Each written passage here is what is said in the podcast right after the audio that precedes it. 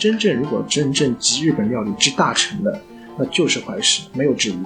因为他的所用的这种整个展现的料理方式也好，这整个精髓也好，是其他料理真的是没法和它相比的。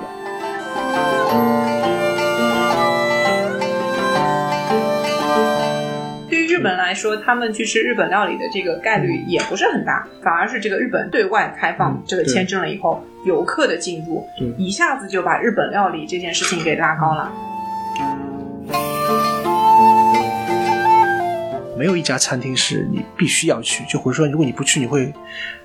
怎么样怎么样？就说你这个日本料理就没有吃过，我觉得没有这个道理的。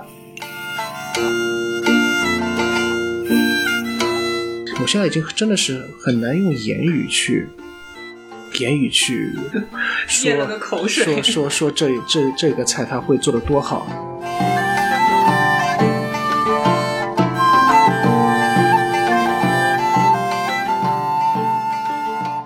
Hello，大家好，这里是蓝莓评测旗下的播客 Top of Japan。这一期呢是一个特别有意思的话题，我们聊聊怀石料理。然后为了聊这期节目呢，我们也请到了一位特别特别有意思的嘉宾。啊、这位嘉宾我们之前曾经几次转用蓝莓评测的公众号转载过他的日本米其林的文章。那十三跟大家打个招呼吧。Hello，大家好，我十三，艺名十三，真名也是十三。呃，然后另外一位我们在线的主播就是妮子，妮子跟大家打个招呼吧。Hello，大家好，我是妮子。呃，今天呢比较特别，然后妮子跟十三是面对面在上海，然后呢，呃，钱乐乐我本人是在北京啊，而且呢这一期节目也不是我特别擅长的啊怀石料理，因为我自己不是一个这个美食咖啊。体验过几次，但是呢，我感觉没有太多的话语权，所以这期节目主要还是妮子老师跟十三，我觉得探讨会比较多一点。然后我就是一个啊、呃捧哏，大家可以忽略我啊。然后我把话筒交给妮子。嗯，今天非常荣幸可以请来这个美食作家实在十三老师给我们来分享一下，因为这期话题其实是我特别想聊，因为真的，嗯，就因为工作的原因也好，个人爱好原因也好，在日本也吃了不少的这个怀石料理，而且呢，因为工作的关系，我带了很多第一次去吃怀石料理的人去吃这个怀石料理，那所以就想说，哎，有等于说是积了很多的这种疑问吧。嗯，就是你吃了也不明白的，或者说，哎，看到大家第一次去的会有这样那样的反应，也觉得很有意思，所以我就觉得，哎，我们请到这个呃他自己个人的表述啊，是较为专业的美食写手啊。那我 其实觉得已经非常的这个深入了。嗯，那么请到这个十三来给我们聊一下，然后有很多问题想请教他。嗯，然后那就是说到刚刚说带了很多第一次去吃怀石料理的这个小伙伴去吃怀石料理，那可能我们听众的话还未必真的有品尝过怀石料理，因为如果还没有去过日本的同学，或者甚至去了也不一定会吃到怀石料理这个呃日本料理的一种吧。那先说一下它什么是这个怀石料理。那其实这个东西，嗯，关于它起源的这种说法还蛮多的，就是好几个也没有太大的定论。但是你会看到比较多的一个，还是说它是源自于这个日本茶道的一个仪式。嗯对。那么在这个所谓日本茶道，也是从咱们呃隋唐的时候，就是由和尚传到日本去的这么一个形式。那本来呢，这个是说你在喝茶的时候，那茶其实尤其是以前喝的绿茶一类的东西偏多，它对于胃的刺激还是蛮大的。那所以说要在喝茶之前吃点粗茶淡饭的垫一下，嗯，要吃点东西，嗯，那么这个料理就演化了，变成这个叫怀石料理。然后还有一个说法呢是说。因为是胃会不舒服嘛，然后他们为了抵御饥饿啊，和尚师傅们有一个做法，就是弄一块石头，然后加热一下，把它弄得温温的，揣在怀里面，所以“怀石”两个字就这么来了。嗯，那么这个是可能比较流传的这种怀石的原初的一个故事啊。然后说的是这个怀石料里面含什么呢？就是一汁三菜啊，有一个汤，然后三样小菜，然后有饭，这样子构成的一套的这样一个料理的形式。但是现在我们说的怀石料理，其实更多是，嗯，就说到它，应该是首先第一个反应是贵，第二个反应可能是就非常的豪华，嗯嗯，就是等同于日本的这种高级料理嗯的意思。那么这个是我们今天就想聊聊说，嗯，就我们不一定说啊最原初的怀石料理怎么样，而是我们就普遍意义上来说，哎，怀石料理是个什么样的情况嘛？嗯，就十三对于这个怀石料理的定义是有什么见解吗？就这样，就是刚才和妮子说的是一样，就是在关于怀石料理的一个起源，嗯、就是有两个说法，一个是脱生于茶脱脱生于茶道，一个是来自于僧人，也就是僧人用的膳的一种。但实际上呢，我我觉得作为我们来看的话，这种历史的上呢，实际上都是一些呃历史学学家或者做专门研究的一些呃美食的一些作家，然后研究的。对我们来说，实际上这个历史呢，我们呃就简单一下的，简单一点就了解一下就可以了。呃，的确是怀石，我觉得呢是有两个呃层面可以说，一个是广义上的怀石料理，一个是狭义上的怀石料理。嗯，怀石料理最初的确它是从呃依附于一个日本的一个就是非常重要的一个社会活动，它不是美食活动，是个社会活动，就也就是茶会，它是从茶会所分离出来的一个一中间的一个不可不可就是分离的一个部分，一个部分。最早的时候呢，它的确是就很简单，就是一汁三菜，就刚才妮子已经说过了。它就是一汁三菜的组成部部分。但是随着日本它一个社会的一个发展，社会的发展，它的这个怀石料理呢就开始发生一个变化，发生一个变化。它首先呢，它和谁开始融合了？就是和最早的那些官家所用的一些本膳料理，它开始发生了融合。融合，然后它就开始和社会上的一些料理，就是一些菜式，也发生了一个融合，以一个变化，一个变化。所以后来我们又发现，看到了一个新的名词，就是怀石料理。后来我们又听到一个新的名词叫会席料理。会席料理和怀石料理最大的区别，也就是会席料理就是慢慢慢慢它开始分化到社会上的餐厅，也就是社会饭店开始能够吃到一些原先茶会中。所想的那些怀石料理了，而且它的呃会席料理的这些菜式也从原来的一汁三菜开始慢慢慢慢的开始变化，加入了很多新的一些料理的形式，而且整个过程也变得比较放松，而不像茶道。如果大家呃有机会去参加日本的茶会的话，这个可能性不是特别大啊。但是如果有机会去参加的话，会发现那里的嗯整个过程是非常的繁琐，非常的正式，甚至主宾。说话之间都是有规矩，套路对，是有套路的，有套路的。呃，就是我们所说的一个会席料理，就是怀石慢慢变成了一个会席的过程。而这实际上呢，呃，这个过过程，我们我我的个人觉得呢，也是一个广义的怀石料理的过程。也就是实际上这个时候的会席和我们广义上所说的一些怀石，实际上我觉得，除非你是做日本料理研究的，这个我觉得你可以是等同的，嗯，因为区别不是特别大的。它中间也是有个进化的过程的，所以所以说，在你在日本看很多餐厅分类的时候，你就会发现它这个店的料理品种是怀石一个斜杠会席，就它两个是放在一起的，在日语中读也是一样的。嗯，对，就我都叫就开呃 seki，，都我觉得就是广义上的怀石料理。呃，当然我我说还有一个叫狭义上的怀石料理是什么样的，就是。呃，怀石它居然是依附于茶会而存在的，然后分成了更加轻松的一个会席料理。那它原来的依附于茶会的怀石料理，它有没有变化呢？变化也有，它有也也发生了变化，也加入了一些新的菜式，但是它那种正式的感觉它没有变过。包括原来怀石一枝三菜时期的那些规矩，它是没有变过，而那个怀石就是我所说的，就是呃比较狭义上的怀石了，那就我们把一般把它称为茶怀石。茶怀石的话，对我们外国人来说，应该是很难很难享用到的，因为它还完全依附于茶会。既然我们茶会是很很少参加，而且这个整个过程的茶会我们很少参加的话，那享享用到这个茶怀石的可能性就不是特别大。所以，包括我们去日本游玩，哪怕你在日本生活一段时间，或者你是在海外，就是在比如说我们在我们中国，在我们上海，你想用怀石料理。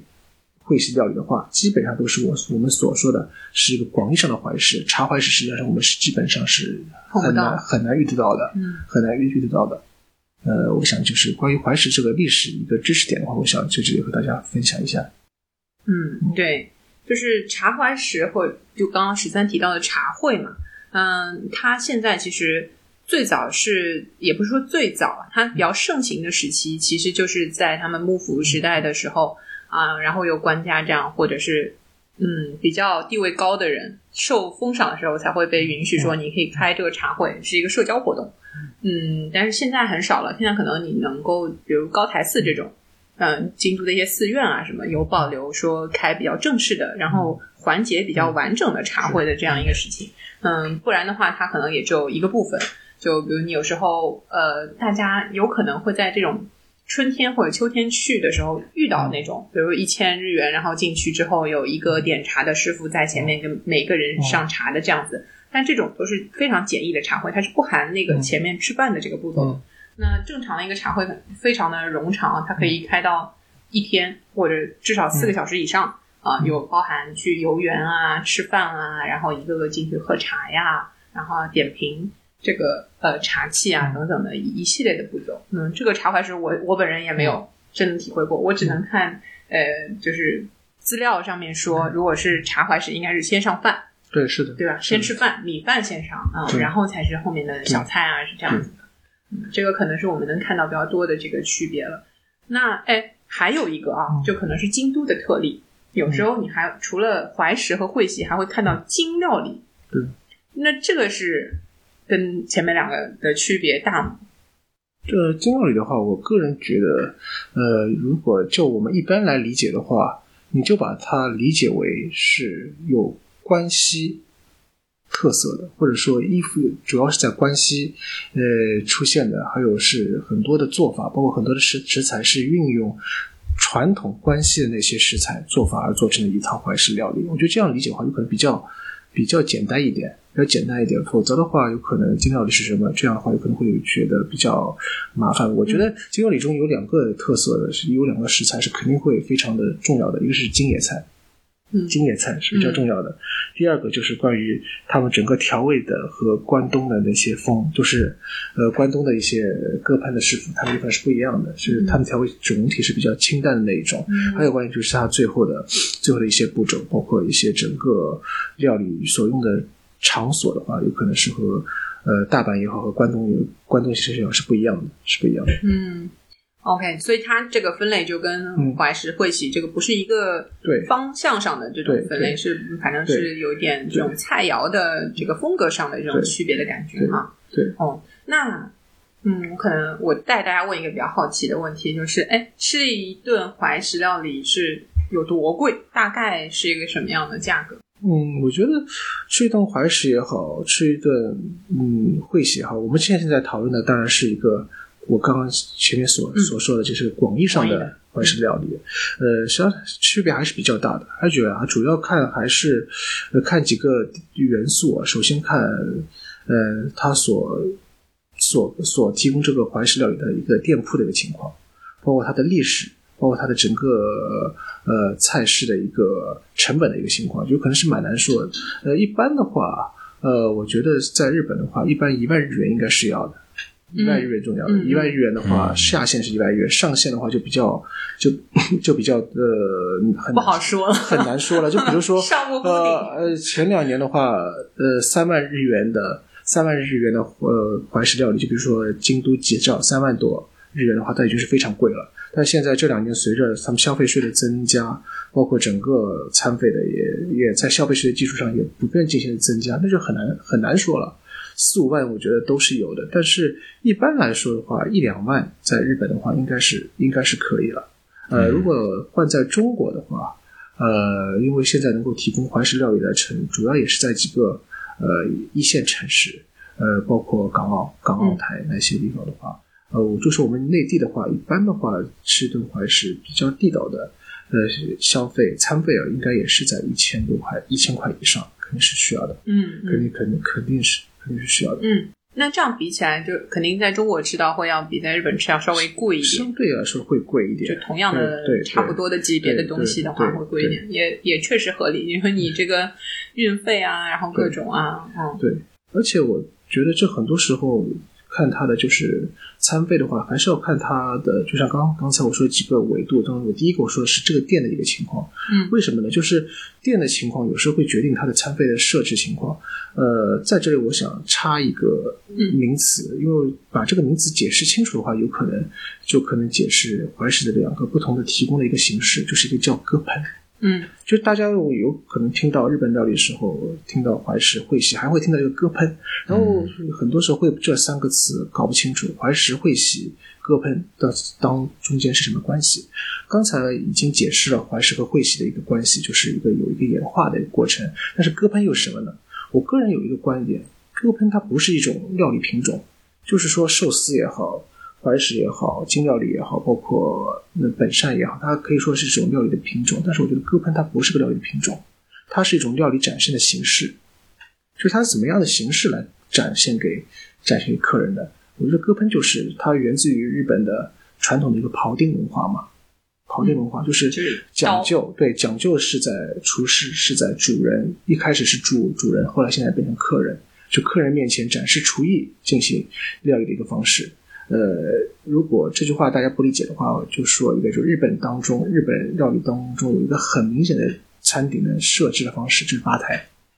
吧台的话，在其他国家的料理中这是不太多见的。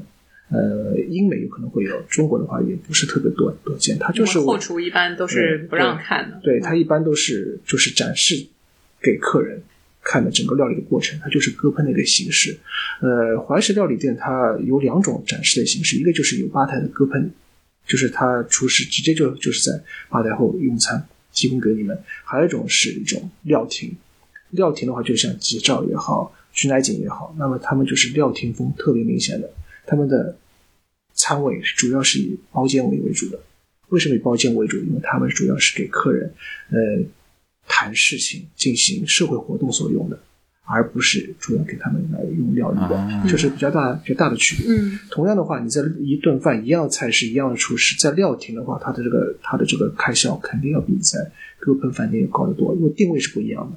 定位定位是不一样的。哦，但是我去过的还蛮多，是两两者都有，都会问你说，哎，你定位子的时候，就说你是要吧台，还是要包间，还是就是。它也有那个，就像我们大堂一样的这种位置，就对。但是真正如果想贵的话，像非常贵的餐厅的话，它就是吧台会非常非常少，甚至可能是没有的。它是就是全格式的，嗯，这种是比较这种餐厅的话，它的价格应该都是非常贵，嗯，因为它的这种设置啊，它的餐具，包括它的整个服务体系也好，呃，是不一样的。因为全格式的餐厅，它在料理方面是比较困难的。它的整个团队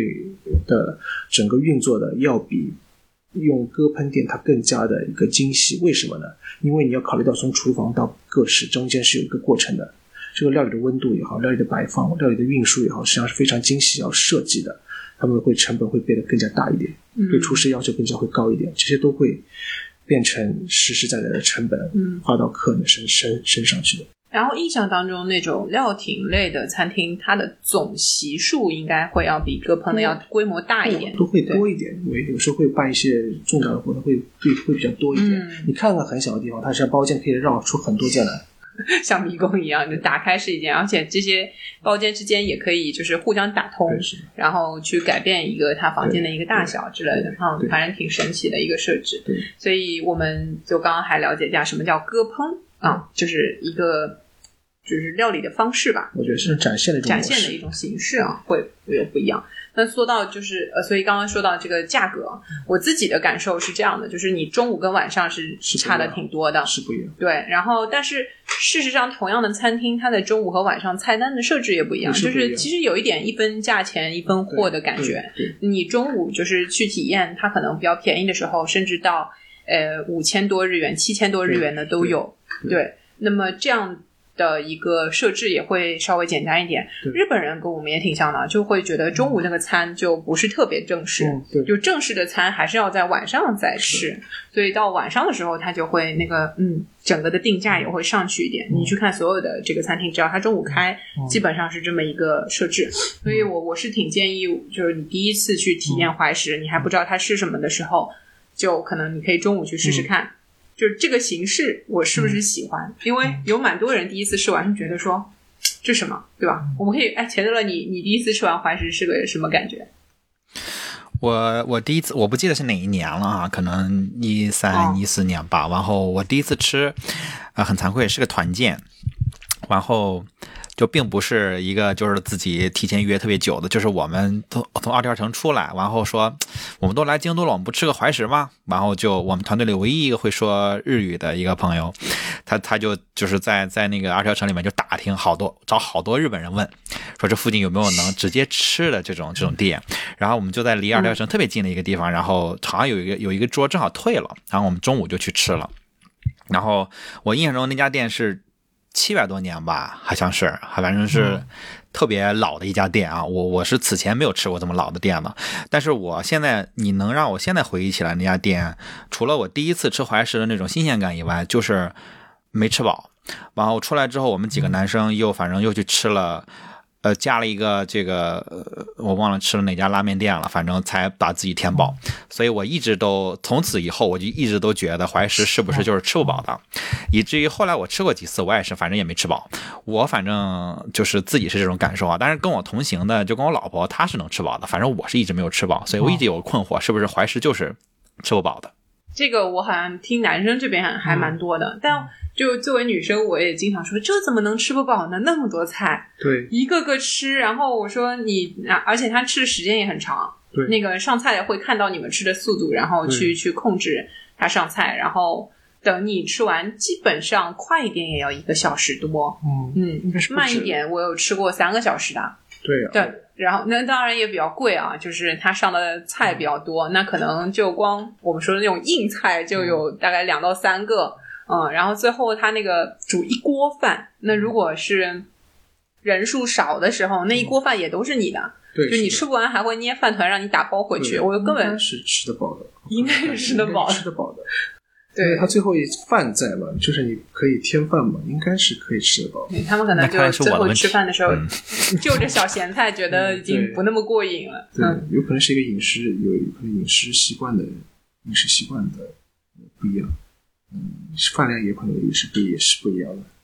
也是不一样的。还有喝不喝酒也是一个比较大的一个区别。如果当时如果是喝酒的话，有可能会稍微的这饱腹感强一点。如果喝酒的话，那那个还有很多我会收到担心，就是我们有时候那个行程当中会安排大家去吃怀石嘛，嗯，就会有人担心说，哎，那小朋友，嗯嗯，能不能吃怀石？然后会不会都是生的呀？我说：“那你们放心，就怀石基本上好像，嗯，就只有前面的像对生的是对八寸或者什么里面会有一些，然后有一道生鱼，嗯，基本上后面都是要以料理手段来展现这个食物的，所以生的东西并不多。对，嗯，现在怀石就是它的餐的组组成的方式，也就是各种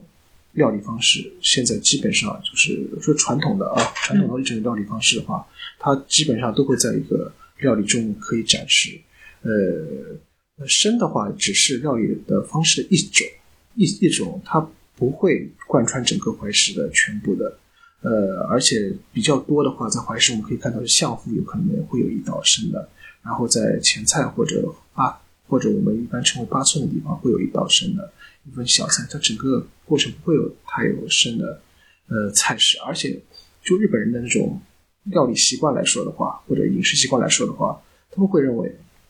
最好的食材肯定是用生的来吃。这实际上也是，呃，怎么说呢？也是我们世界上的一些一个像料理中也是这样的，也是这样，就是最好的食材肯定是生吃是比较好的，是比较好。当然，在安全上如果有保证的话，生吃是比较好。所以最好的肯定是生的，生的吃。如果其次的话，如果你是蒸，再接下来如果还不行的话，那那就煮和烤吧。嗯。它就还是以就是我们经常说的，就华西料理，或者说一种保留食物原味的方式去烹调比较多。嗯，然后那生的这块，就他们对于食材的这个要求，料亭里面，嗯，就是我自己的感受是，同样生鱼片啊，low 一点，我们超市里面自己随便去买那种啊，非常的便宜量大，但是同样是同一种鱼。你在怀石店里面吃到那个他们处理出来的那个鱼生，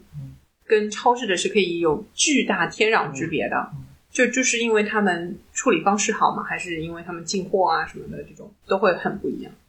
这部分问题可以就也可以，我觉得这个问题就是它的食材，呃，怎么说呢？首先我们一个最简单的一个介绍是一分价钱一分货，他他既然开这个价，他有用的食材呢，肯定不会用的是比较普通的。反过来又说的话，就是怀石料理，它是日本料理的，我觉得是个精髓，就是日本料理真正代表的一个菜。有可能你去和小伙伴们聊一下，你问他日本料理，你觉得最最精华的是什么料理？有的人会说是寿司，有的人会说是，如果他很喜欢吃炸猪排的话，他甚至会说炸猪排很好吃。如果他喜欢吃鳗鱼饭，说鳗鱼饭也很好啊。然后有可能很喜欢吃天妇罗，对吧？有可能他会说天妇罗是最好的。但是真正如果真正集日本料理之大成的，那就是怀石，没有之一的，因为他的所用的这种。整个展现的料理方式也好，这整个精髓也好，是其他料理真的是没法和它相比的，没法相比。这不是一个呃谁高谁低的问题，而是一个就是它的整个组成，就是它的一个核心，包括它的一个方式，的确是其他是很难和它相很难很难和它比。呃，居然它这个要集大成的话，再反过来就我们再再看的话，呃，它既然是集日本料理之大成，那日本料理中中对食材的要求，有可能是我们各个。菜系中，它是属于比较高的。我不是说它最高，也不能说它肯定是独一无二的高。为什么？因为食材好，这是做所有做料理的都是同样的，同样的一个认识。我们中餐也好，法餐也好，意大利餐也好，没有一个人敢说我不重视食材的，随便什么的我都可以用，不是这样。但是日本料理它要求的是非常非常的比这些料理更要高一点。为什么？这是我觉得呢，这是和日本的这这个国家的一个风土也好，地理也好。实际上是有关系的。日本这个国家呢，它是怎么样的？它是有几个特点，就是它的国家国土很狭长，但是横跨纬度也特别多，就是纬度跨的特别长。呃，然后呢，国家又狭长，它造成什么样的？就是它这个国家呢，它的四季是很分明的。这有可能在我们中国，特别是我们在上海的话，有可能感受不会特别明明显。什么叫四季分明？我们在上海的话，我们就觉得夏天和冬天特别长。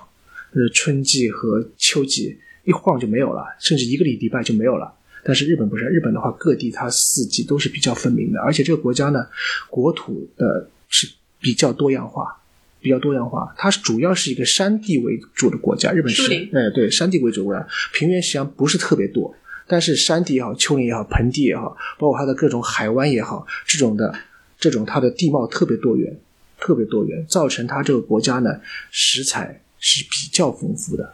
比较就是它的产物是比较多元化，比较多元化。呃，比如说在鱼生方面，在鱼的方面，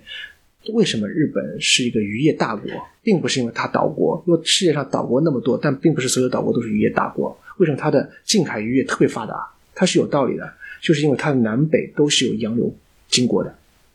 这个洋流经过，洋流经过会带来很多的回流鱼。回游回游鱼类，这是在我们有可能是在我们中国的近海是没有这种得天独厚的条件的。它是他们的近海渔业特别发达，呃，远海渔业嘛，因为他们的国家发达，所以也是比较强、比较强的。所以他们整个食材呢，就是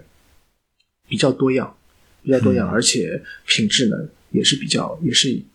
比较高。特别是近代他们的现代化以后，这种生活水平的提高，所以他们对食材要求是比较高，在料理方面也是。要求是比较高，我们经常听说一句话叫“不时不食”嘛。实际上这句话实际上都是我们中国人说的，但是实际上现在说到“不时不食”，很多时候会用来形容日本料理。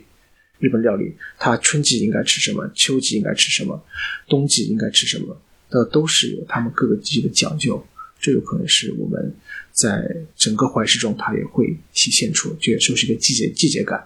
季节感，嗯，感受季节感这个事情，可能在日本人的生活当中特别非常的重要。对对，就有一次我的那个茶道老师就会问我说：“哎，就就聊天嘛，然后你上海的，你们那里的四季是什么样的？就是这可能是他的第一个问题，或者是他们这种就是打破这个呃你们隔阂的一个这样的问题，就像问你饭吃了没一样。哎，你们那边四季是什么样的？这个是他们非常呃，就是。普遍的一个意识，对，然后在料理里面，这个时节的体现也非常的明显。对他们按照旬嘛，就是我们中旬、上旬、下旬的那个旬来去定他们的菜单。那他们有一些呃勤快的，可能就就一个旬就会制定一个不同的菜单，根据当时的这个食材来去设计。有一些可能就一个月左右，怎么样都要翻一次菜单了，就是会增加一些这个季节感的东西。这个好像是非常能够体验到的。然后现在我们确实城市人嗯对于你你说中国好了，嗯我们对于时令这个事情已经没感觉了。因为对。对，而且我们进很多进口食这种东西，包括我们有暖棚的种植等等的，你一年四季吃西瓜，对一年四四季都可以吃番茄，对。你根本不知道哦，那茄子是嗯。应该什么时候上市，怎么样？没有。但是我就是在日本的时候，嗯。才会有这个明确的意识说，嗯。啊，春天那个刚开春的时候，笋啊一定要吃，然后夏天的时候可能哎，这个京野菜里面的那种呃对螺螺丝对茄子它甚至就是那个水茄子可以到生吃的地步。对嗯，然后还有像藕啊什么的，就是时令的时候才吃。对对。嗯关于时令，就是比如说四四季的话，我这里再补充一下，四季的话什么样？春季的话是一个万物复苏的季节，所以那个时候我们会发现很多日本料理中的吃的什么是一个嫩芽嫩叶。嫩芽嫩叶是那个时候比较多的，夏季的话是个果实结果的时候，所以很多是一些果实类为主，是一些果实为为主。秋季和冬季，呃，随着天气的变冷，而且日本地很多地方开始下雪，所以最有养分的是哪里？是根茎类。所以你会发你会发现在冬季是主要是吃一些根茎类的东西的。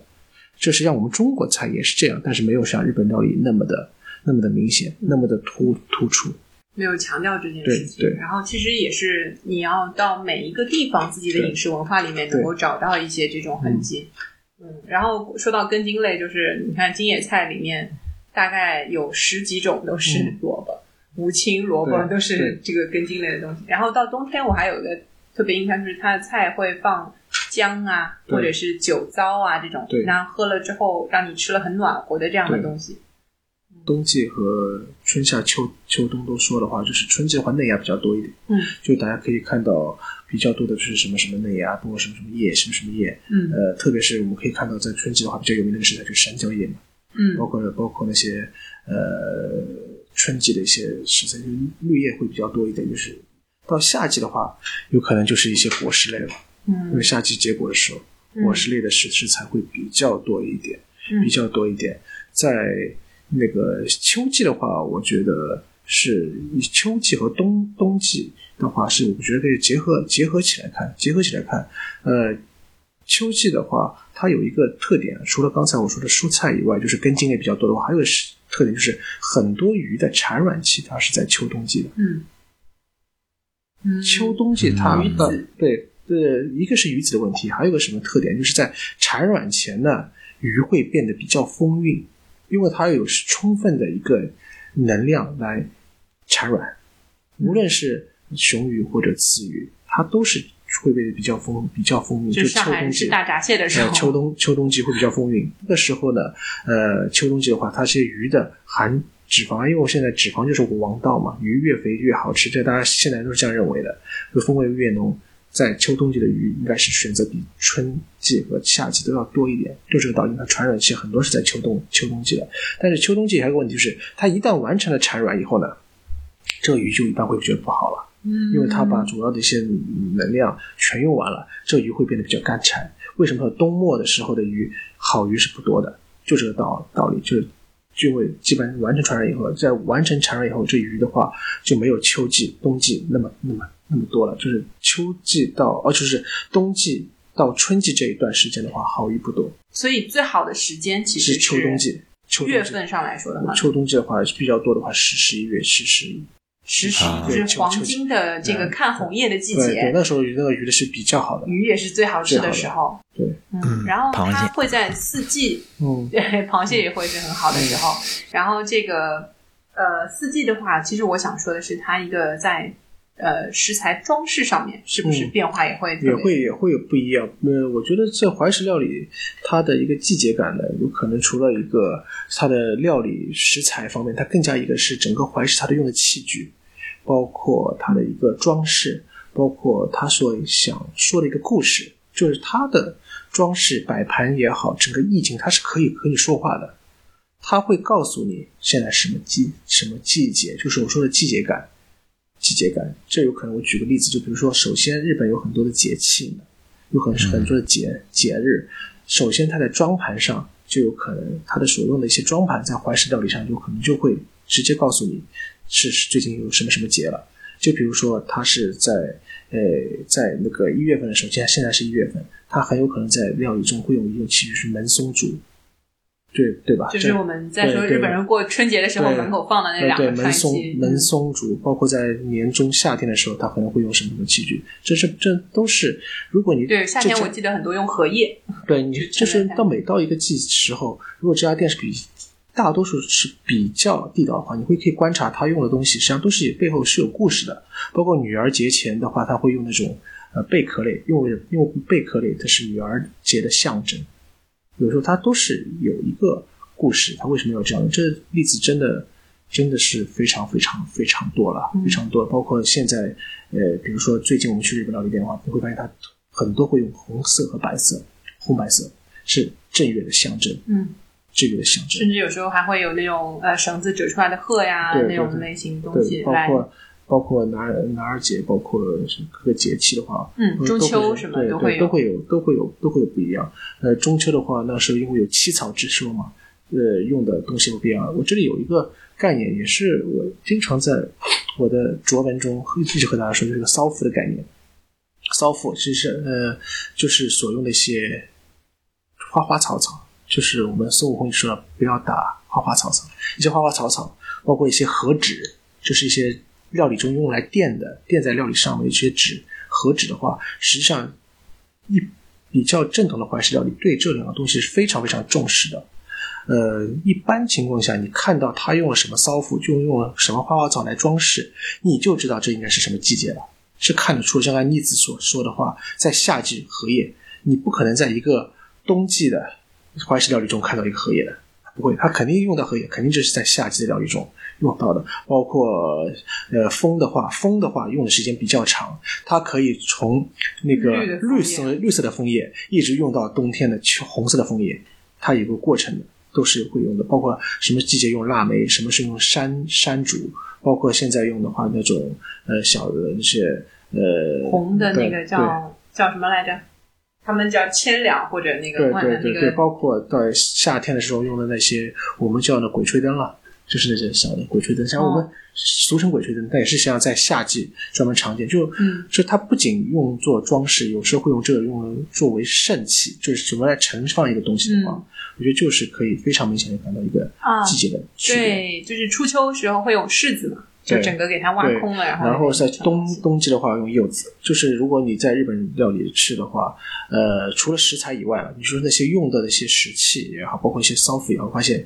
到了秋冬季都是柚子，家家都是有有把柚子挖空做一个福，家家都是这样做。嗯这个有些是因为他们季节感都是这样来展示的，嗯。都是这样来展示的。嗯，对，说到这个，我就会觉得有时候，嗯，套路太多了，就是家家都一样，对仪式感很重。然后去吃这个东西的时候，尤其有一些是那种榻榻米的店，嗯就是真的是坐在地上啊。有一些比较贴心的，现代一点的还会给你做个假的榻榻米，就是中间给你挖下去那样子，你脚还有地方放。有些真的就是坐在地上，然后拿一个呃小的，它都不是用桌子了，有可能就是小的一每个人一个盘的那个盛那个桌子。来给你吃，然后就大家会觉得，哎呀，我连坐都不会坐，正坐对 就是对一般人来说是很难的，很难的，很难的，就觉得那个腿啊，怎么放都疼。都不舒服。嗯，对，这个也是我觉得去吃这种传统料理比较惨的一一一种状态吧，就是对。那会给普通人吃怀石料理有一点点负担，我觉得，对对。嗯，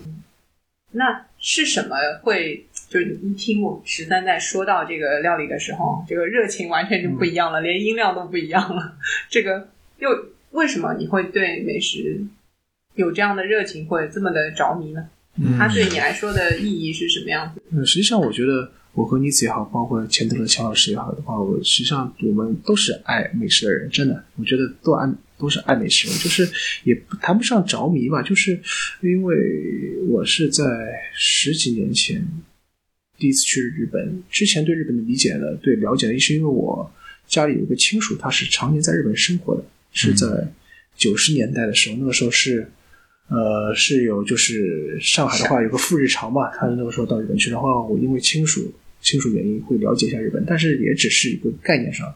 就是没有太深的概念。然后自己去完了以后呢，觉得因为自己也是平时比较喜欢吃的人，比较喜欢吃的吃的人，但是去了以后，慢慢慢慢的开始对那里有一所了解，然后慢慢慢慢的开始会问一些为什么，还有一些为什么要这样做，和我们这里有区别是什么？呃，然后慢慢慢慢开始写一些东西，然后写的东西，然后那时候慢慢开始有人看，然后有人探讨，你就慢慢慢慢就在方面钻研下去。你说着迷的话，也谈不上吧。我觉得身边比我着迷的人真的多了很多的，还是比较他吃货真的非常多。现在我觉得吃货真的好好多好多，嗯而且肯花成本、肯花时间的是真的是非常非常多的，非常非常多。其实我觉得大家这个是个共通的事情，而且我觉得我们中国人真的对于舌尖上的诱惑还是都比较着迷。对，我还觉得就是为什么这两年日本的料理它会突然火起来？我觉得特别是在近近十年，嗯呃，从二零一零年开始，我觉得是有一个和我们就是日本对中国。呃，一般的就是中国国民去旅游的一个签证的放开，我觉得是有直接关系的，也和我们国家的发展，然后国家的呃是人民的我们的生活水平提高，能够出去玩了，然后慢慢慢慢对对日本料理这种，因为首先日本比较近，而且我们的饮食习惯呢虽然是不一样，但是呃还是虽然是不一样，但是还是有所接近的。有所你想同样我们的饮食习惯和欧美相比的话，我们至少和日本人还是比较接近都。是吃米饭对。对对对，所以说会对日本料理会更加容易的上海话说上手，就是更加快的，就是能够了解，能够火起来。而日本的饮食水平的确是餐饮的确是比较高的，这和他们国家的发展水平也是有关，所以会特别容易在中国火，中国火起来。嗯，对，对大家对这个事情开始有要求，嗯而且也消费得起对了。对，这是和和是一个大势还是有关系的。嗯就比如说，如果近阶段因为疫情的原因，赴日旅游是比较少的，我觉得实际上会在日本料理方面有可能会有所回落，包括需求也好也好，因为有可能疫情原因没有流动的话，这个可能会有点问题的，会影影影响整个发展的。对我目前了解到的就是日本那边的，就我我就开餐厅的朋友们，他们可能不是怀石料理店啊，嗯但是也也是怀石料理店也很头痛，嗯因为你去看日本那个农林省他们的一个啊、应该是劳动省的那嗯个报告，厚生劳动省的报告就会说，哎，日日本料理我都嗯。不光是怀石，嗯。还有很多的像我们寿司呀，或者什么这种传统日本料理这个品类。是，其实他们也是近，就像十三说的，近可能五年到十年的时间，嗯。开始有一个回升。就是以前你在日本，可能对于日本人来说，嗯。吃日本料理这件事情也不那么普遍。嗯嗯就嗯，就像我们在国内，可能我们还有很多不同省份的料理可以选啊。嗯然后我们也会去选西餐啊，或者什么这样子，就吃不是本帮菜。嗯那你说一个上海人出门去吃本帮菜的概率有多高呢？除非你有一个外地的朋友来找你，嗯 这个时候他会提出来你要吃本帮菜，对吧？是是是否则你就在家里面吃。所以对于日本来说，他们去吃日本料理的这个概率也不是很大。然而，呃，反而是这个日本他们国家对外开放这个签证了以后，游客的进入对一下子就把日本料理这件事情给拉高了。对何时的全球化，对而且何时在，而且是那个生意生生意成功嘛，嗯，对，他们开店去欧美的时候，对吧？对就把寿司这个东西做成了一个高级料理的标志，嗯然后把这种鱼生或日本料理店，大家进去就是觉得、啊贵，嗯然后服务很好，什么什么，嗯就是这种标签自动会贴上去。所以就去日本本土旅游的时候，大家更想要体验这种地道的吃法，对吧？然后还有一个筷子是用的普及，对，是是 可，能也会增加这个这个体验，就是老外现在都会用筷子，然后所以这个事情是呃最近因为疫情啊，嗯。日本也其实就没有旅游这件事儿了，对。对外都是关掉的，嗯对。不管你是欧美的还是中国的，对，那一下子这些呃怀石料理店是非常苦的，有很多老店关门的，嗯。嗯。然后你可能普通的这个料理的话，还有很多人会去支援一下或者怎么样，但是嗯，怀石料理店确实过得比较艰辛，嗯。反而是我在国内的很多朋友会，嗯。没事我们约了去吃日料什么，因为不能去日本了，嗯。然后在这边怀念一下啊，然后嗯吃一吃比较正宗的这个料理什么的，因为只能等那边的材料运过来，然后在上海啊或者在北京啊在哪里啊，就是在国内去吃这个日料。嗯，那肯定，我觉得等到这一切恢复的时候，回到日本会有不一样的光景。就以前对我们爱答不理的这个餐厅，会不会发现，嗯，没了我们也不行？嗯。因为旅游业它始终是一个日本的比较比较重视一个行业，也是他们国家外汇的来源之一，也不是主要，应该是外外外汇的来源之一嘛。嗯，还是这么说，因为他们国土其实不大，不大，所以它很依赖说跟外界的这种交互。嗯嗯，不管是你人来还是他的这个资本输出也好，等等的这种，他跟世界是绑得很紧的。否则靠他自己本土这件事情，他没有办法特别好的去这个生存吧，或者说发展吧。嗯，手肯定是要伸出来的。嗯，那个十三，你吃过的印象比较深的店或者是菜有什么呢？可以跟我们描述一下吗？嗯，我觉得就是印象深的话，有可能几个印象深，就是呃，有可能是他的菜做的特别好，也甚至非常的精彩，或者在某样食材、某个调理方式上用做到极致，这是比较精彩。还有可能他这个主人比较会说，嗯然后比较会能和你交流，或者给你很好的一个整体体验。还有一种印象深的话，有可能整个和你旅旅游的过程和你旅行的过程结合在一起，那一过程是比较比较像点缀也好，一个高潮也好，呃，是是是，我觉得有可能这样说一个精彩的含义。呃，那我就分开来分开来几个说吧，就是首先的话。如果说是菜式做得好的话，我觉得呃，和我们中国相比，有我感觉就是日本各地的它的料理水平都是比较高的。这有可能是我们到日本旅游过的一个感觉，就是好像各地的东西都是蛮好吃的。踩雷的比较呃，少对，就是像在我们这里的话，有可能在城市里和在就是农村也好，有可能吃到的这些东西有可能会不一样，也包括的餐饮水平和社会水平有可能也相关也是不一样。但是在日本的话，你会觉得好像都大家都差不多。就是城市也好，嗯有特别好的城市，像东京，肯定就是日本餐饮水平最高的城市了。但是你真的在福冈的一个乡下，或者是在一个非常呃游客罕至的地方，比如说山阴的一个山阴的一个小旅馆里面，你会觉得也能吃到相当不错的菜，相当不错的菜。这因为可能是和他们的呃，我今天提的一个话，就是他们社会发展水平是有关的，就他们的菜都特别好，呃。呃，精彩的话，我觉得让我再想一想的话，有可能是在东京曾曾经尝尝到过，尝到过，就是在宫坂吧。宫坂的话，它有一道是白味噌，这道菜是白味噌做的。呃，实这整道菜给我印象最深的就是它的出汁是用加入白味噌以后调出来的。呃，我现在已经真的是很难用言语去。言语去 说说说说这这这个菜他会做的多好，因为白味噌首先是一个关系的一个比较和关系标签非常浓的一个呃呃食材嘛，白味噌，呃出汁又是日本料理的，我一直认为是出汁是日本料理的味觉之源嘛，它两样结合在一起以后，又是在宫坂这样一个非常安静的、非常呃静谧的。一个店里边，他拿出了一道菜，而最关键，他不让你拍照。最关键，这家店是不让你拍照的，所以整体的感觉的话，真的觉得它的风味也好，整个舌尖的厚度也好，包括给人个人感觉也好，真的是我到现在还是很难忘记，很难忘记。就是你，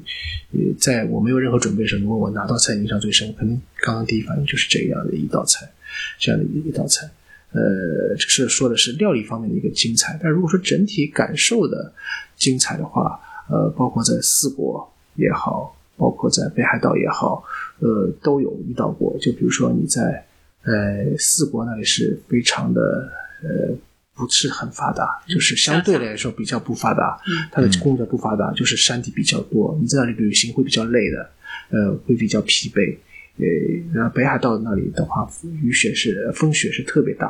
我在那里都在那里的割烹料理店都品尝过料理，也是当你在一个暴雪的天进了一个店里边，然后店主人帮你做一一道菜，然后你在四国旅行已经非常非常疲惫的情况下，在一家店里帮你做菜的话，你会都会觉得做的非常的精彩。这是我所说的，一个是料理方面说，一个是在旅行的感受方面说的话，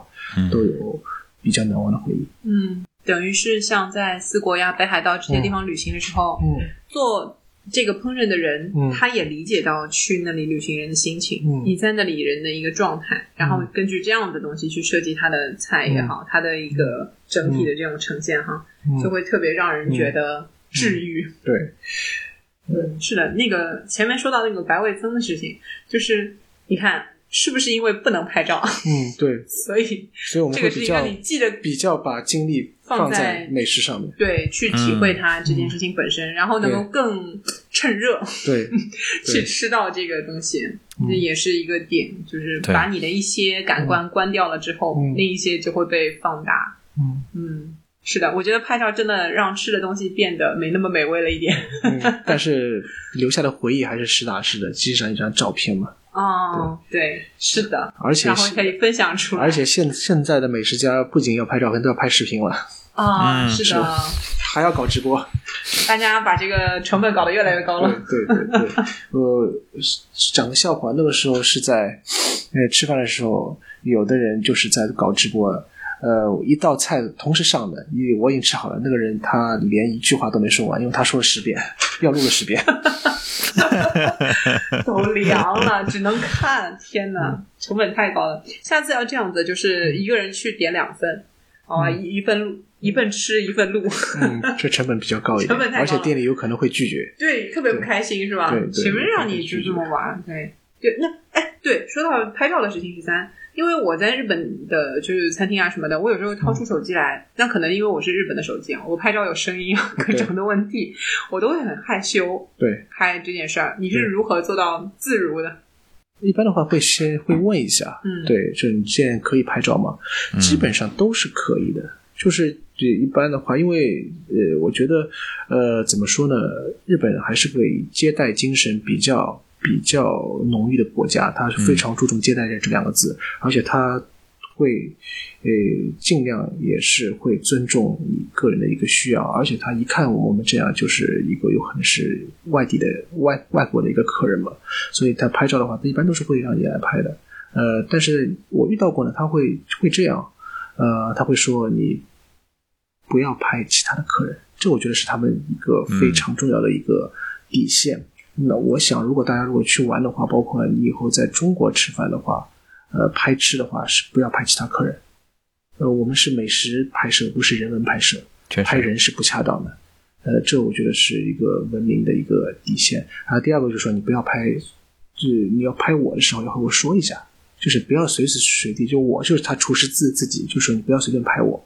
这两个，我觉得这两个哪怕厨师不提，只要我们做得到，这应该不会不会再再引发其他的一些一些纠纷。呃，如果这个店特别重视这个的话，他会在预约的时候一般就会说，我们店是拒绝不能拍摄的。嗯如果遇到这种这种情况呢，我想我们大家都会配合，就是事先说好，我们肯定是没有任何问题的。嗯，啊，就说到你刚刚说拍这个厨师本人嘛。哦嗯，对对，因为像这种可能他是割烹的一个形式，就在对对吧台里面会有那种操作啊，那个师傅在那里特别认真的切一块鱼的那种表情。他他有时候会说你就是不要拍我，就是也不要拍其他客人，嗯拍就拍你面前的菜嗯嗯嗯，嗯就可以了。对，就是。但是有时候我们会忍不住想拍，就是因为他的那个样子实在是非常的专注，然后很有感染力的。对对，嗯但一般的话，只要他本人本人愿意，应该问题啊也不大。而且是现在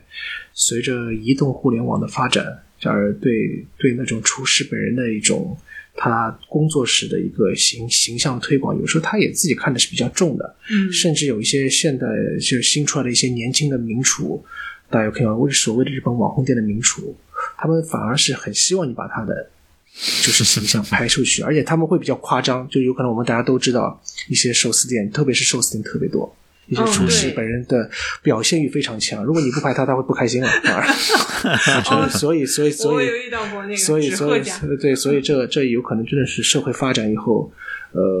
真的是会很多新的嗯不一样的地方。嗯，但其实是，呃，京都其实蛮多的，因为他们那个料亭一般就是家传的这种特别多嘛，嗯。而且也比较讲究你们是几代目这件事情。对对，对。然后有什么京都的叫瓦嘎达呢，就是那个嗯年轻的主人的这个什么协会嗯啊，我看了一下，大概有五十几家，包括吉兆的全部的都在他们这个协会里面，可能都是叫五十五岁以下啊，就是年轻的这个、呃主厨。对我有遇到过这种七十多岁还在工作的，确实是老先生的这种啊，嗯但一般都会培养一个年轻主厨。那么这种就是除了家传以外，还有没有机会这种学徒自己出来开店啊、成名啊，或者说成为一个怀石料理人这件事情，是要付出怎么样的一个艰辛呢？嗯这我觉得，呃，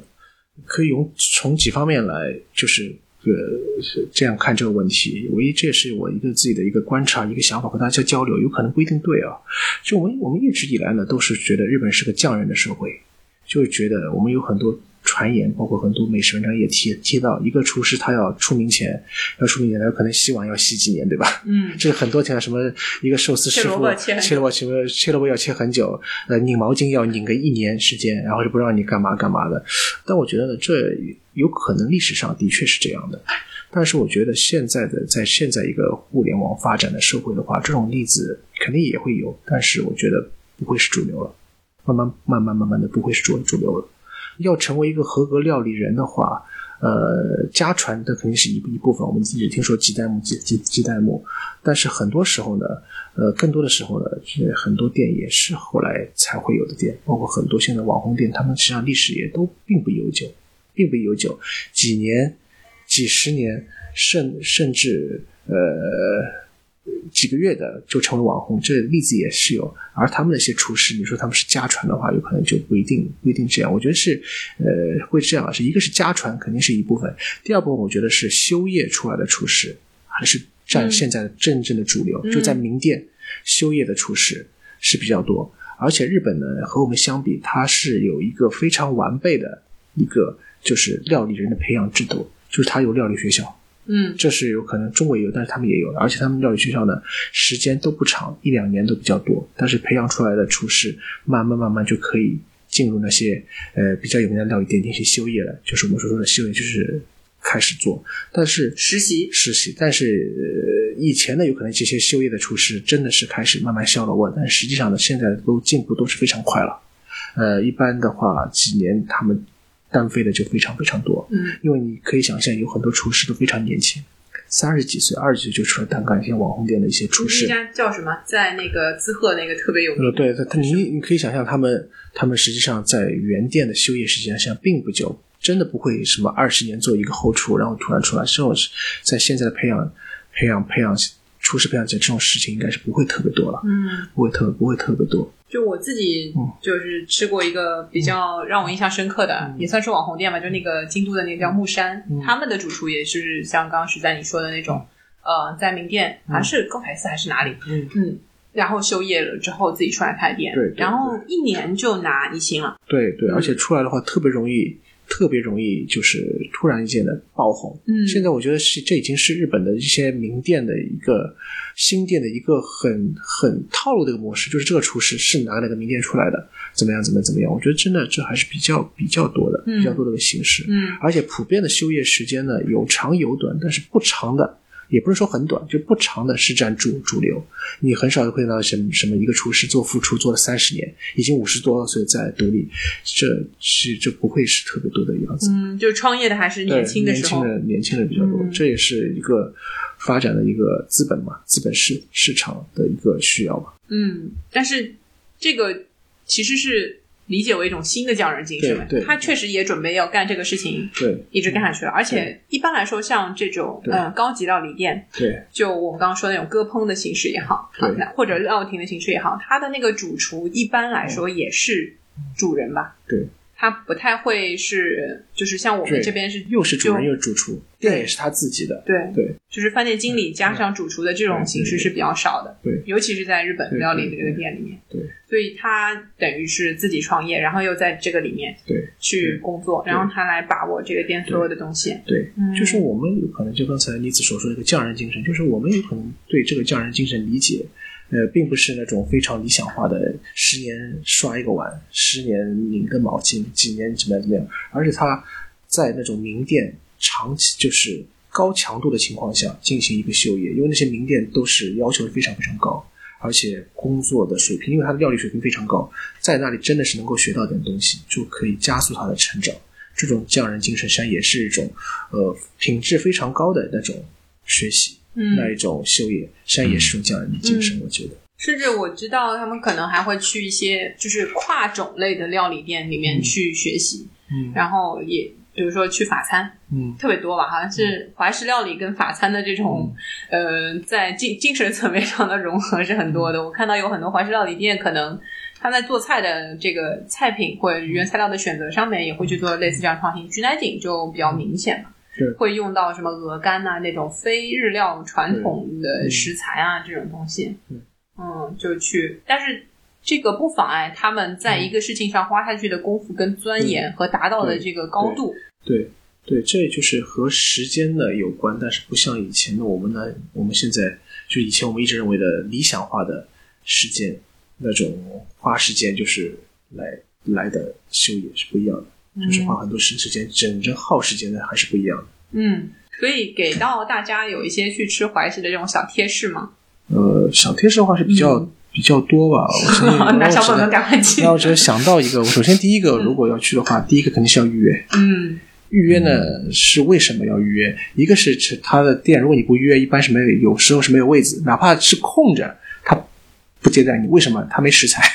因为对日本料理的食材成本比较高。呃，就啊为餐厅、餐厅最最简单的角度来看的话，他为了降低成本也好，他不会进特别多的食食材的，他一般都是按预约来准备。这是对，这是最大白话的一个，他为什么要预约？因为他没东西给你吃啊。第一个，这也是他控制成本的一个考虑。嗯呃，不是什么，就是呃，第二个呢，我觉得预约为什么要要预约呢？就是和他充分的进行沟沟通，这有可能对我们游客来说不明显，但是在日本的话是很明显的，因为他这道餐，因为都是怀石是比较高级正式的料理，过来都是有就是有目的的，嗯，他会问清楚。他有时候会告你建议告诉我你是什么，是一个生日会也好，什么也好，因为不同的环境、不同的时候准备的料理有可能是会不一样的。还有一个预约呢，是要留下你的一个个人的一个信息，这实际上对反而对日本来说是比较比较重要的，因为大家也都知道，在这种正式料理店成为一个常客的话，待遇有可能和你第一次去的人是不一样，并不是说呃那种优待熟客。并不是说优优待熟，并不是单纯的优待熟客，是因为他和你熟悉了，知道你的饮食习惯是什么样的，知道你什么是忌口的，而知道你喜欢吃什么东西，他都会为你准备。这些就是日本接待的一个比较重要的方面，所以这一些都是围绕你要预约。如果你不预约的话，这些都是无从谈起的。我觉得首先第一个是一个要预约的一个，还是要有预约的习惯，呃，预约的习惯，呃，一一些一家店难约，是有可能很难约。哪怕很好约，呃，最好也是预约一下，哪怕你提前一天和他说一下，呃，沟沟通一下，我觉得也是是也是比较好的，是第一个。最少他会问一下你，比如说有没有对食材的忌口啊、过敏啊，对对对然后这样的问题。对对，如果你对一个东西食材很过敏，去了以后再告诉他，有他有可能已经把这个做入他的一道菜的汤汁里面了，对呃，实际上救也救不回来了。对，而且这个东西就是呃，我有试过嘛，就甚至它可以，它可以做到多大呢？嗯就是这个尺度。呃，你是吃素的人嗯啊、有时候跟他商量一下，他也可以调整的。嗯，就比如说你就是不吃肉食或者怎么样的嗯这些，他可以给你做出来一个嗯。呃，就是把它都拿掉的这样。嗯。就你跟商家可以去呃，就跟店家可以去协调，包括给小朋友吃的东西也是嗯一样的，就是可以去协调说，嗯。呃，就这个。嗯，我觉得容忍度其实比我们想象的要大，嗯，尤其是跟他充分的沟通以后，嗯，对。呃，既然说到预约的话，就第二个就是预约了就不要放鸽子了。如果放鸽子的话，会给客人带来呃对店家带来比较大的一个困扰。对因为，这食材浪费了不说，包括整个的呃，反正大家也知道，这也不多说了，反正对他们来说是非常不好。不，你你不多说，我要多说一句。作为一个旅游业者，我真的是就一定要重申的强调一下，对对大家对，就我觉得这这这这，因为呃，一般意义上来说，日本人预约都是比较讲信用，一般也是不会收你的，就是是那些什么费用的。呃，但是你真的不去的话，对他们的损失会真的会比较大。长而久而久之的话，有可能影响的是，呃，怎么说呢？就影响的是整个外国游客的一个形象吧。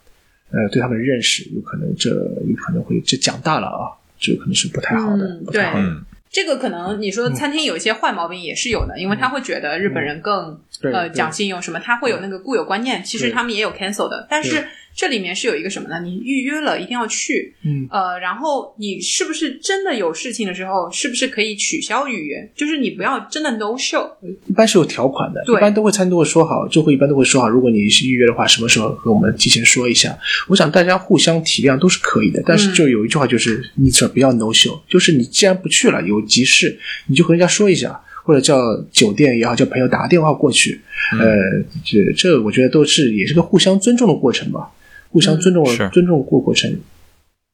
对，那他就是你你 no show 的话，他损失是最大的。对，因为他他他他就是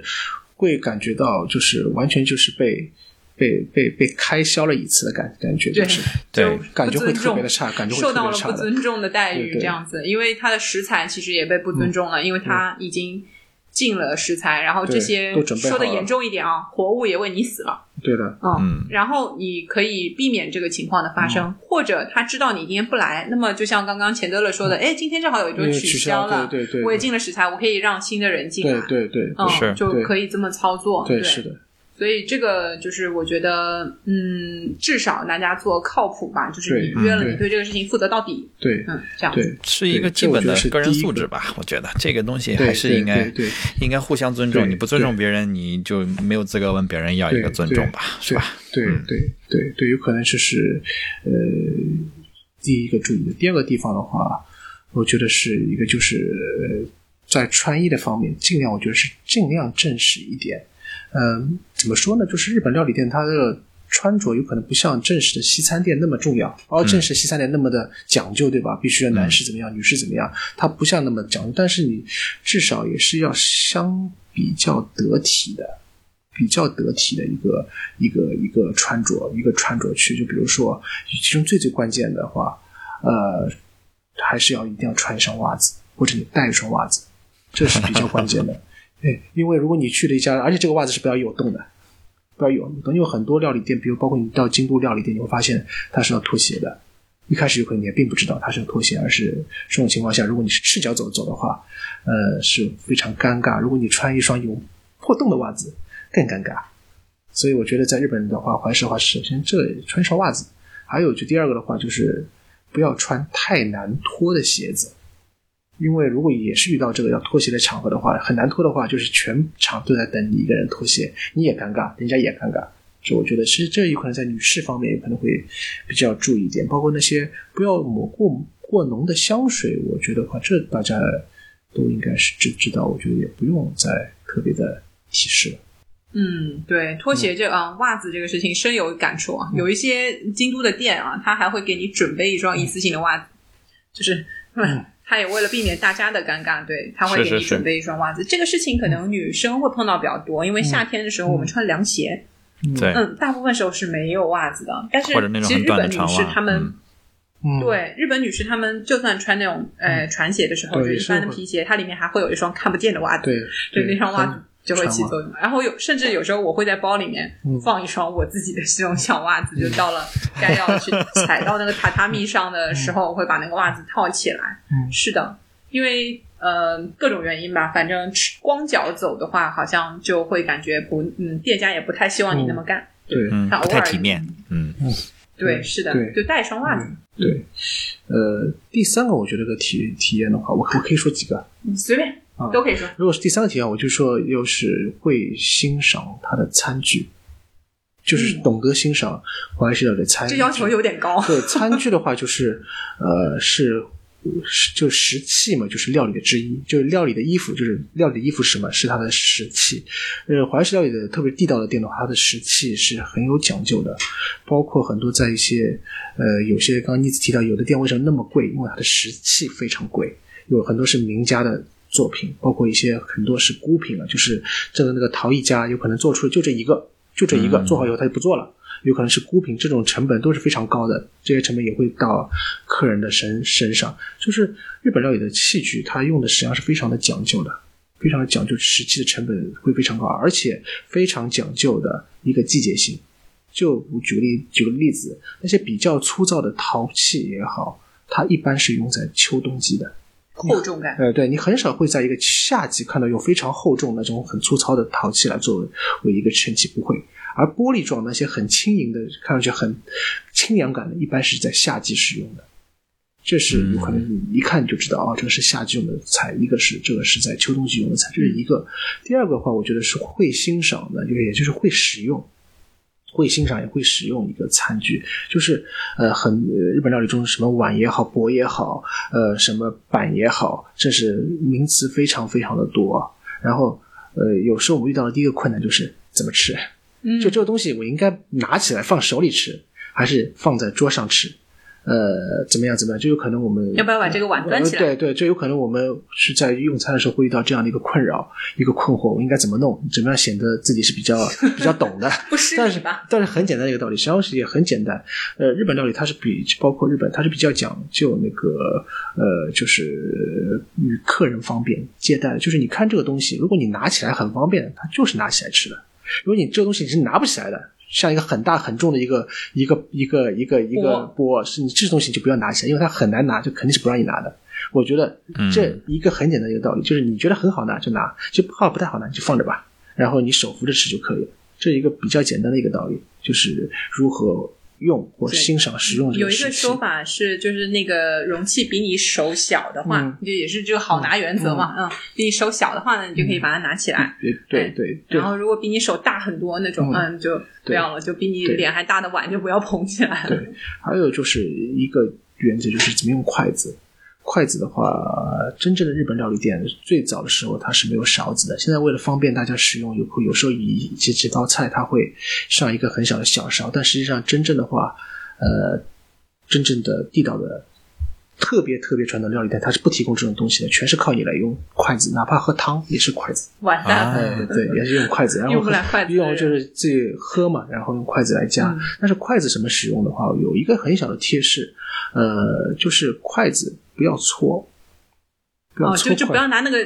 对，搓筷子。什什么叫搓筷就戳个尖的戳进不不不不，这这不是戳，不是戳进，就是就两个筷子搓起，互相两个筷子间拿在手里搓来搓去，那啊，就像洗筷子那样。对对对，这这哦这我本身也没有觉得，因为有可能是地域习惯，就是呃我们就是在上海生活的生生活的生活的就是呃不太拿到会有一次性筷子掰开之后要搓两下。呃，不太会有这个习惯。但是我后来发现，原来这个习惯还是很多地方还是会有的，就是特别是一次一次性筷子，它会拿出来掰开了以后，它会这样搓两搓两下。是是是会觉得有目呃，刺。对对，会有这样的习惯。呃，但实际上这个行为呢，最好在日本是不要有，因为为什么呢？这会主人会看了会非常的不开心，因为他会觉得你会是你的意思就是说我这个筷子是便宜货，